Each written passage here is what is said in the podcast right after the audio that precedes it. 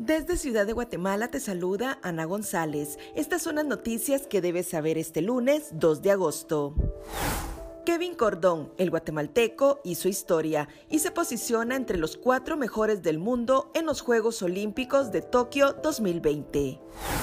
Taxistas y dueños de tuk-tuk realizarán una manifestación este lunes. La protesta es en contra del acuerdo que los obliga a comprar un seguro para los pasajeros. Gobierno de Guatemala en alerta tras confirmarse variante Delta en El Salvador.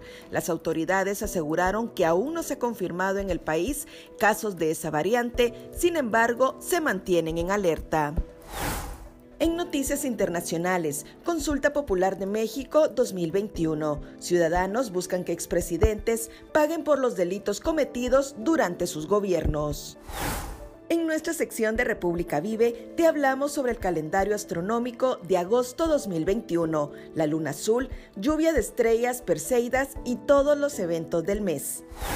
Eso es todo por hoy. Para mayor información, ingresa a república.gt y mantente informado sobre las noticias del día. También nos puedes seguir en redes sociales como República GT.